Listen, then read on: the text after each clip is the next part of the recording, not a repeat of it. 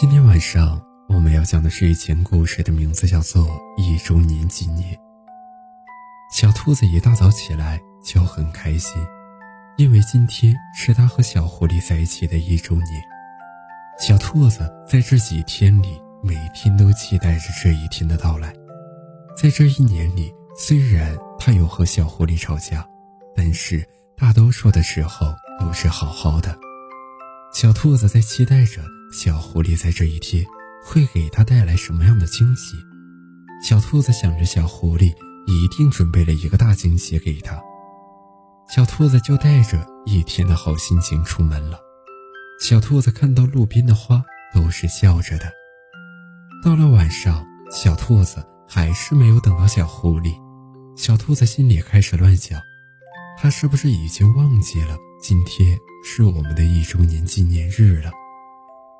小兔子的心情一下子就低落了，它拉拢着耳朵回家了。小狐狸今天也没有怎么联系它，它就更加不开心了。回到家中，小兔子换了今天早早打扮的衣服，卸下了耳朵上漂亮的蝴蝶结，委屈极了。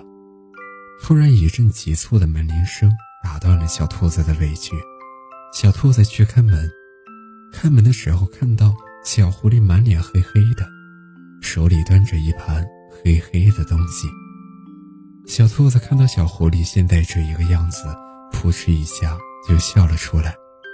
这时候的小兔子觉得，小狐狸有没有给它准备惊喜，好像已经不重要了。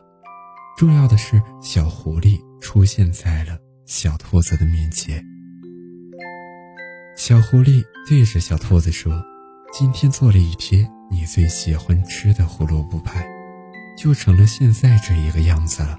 对不起，宝贝，但是我给你准备了你最喜欢的花，还有，我现在就带你去看属于我们的星星。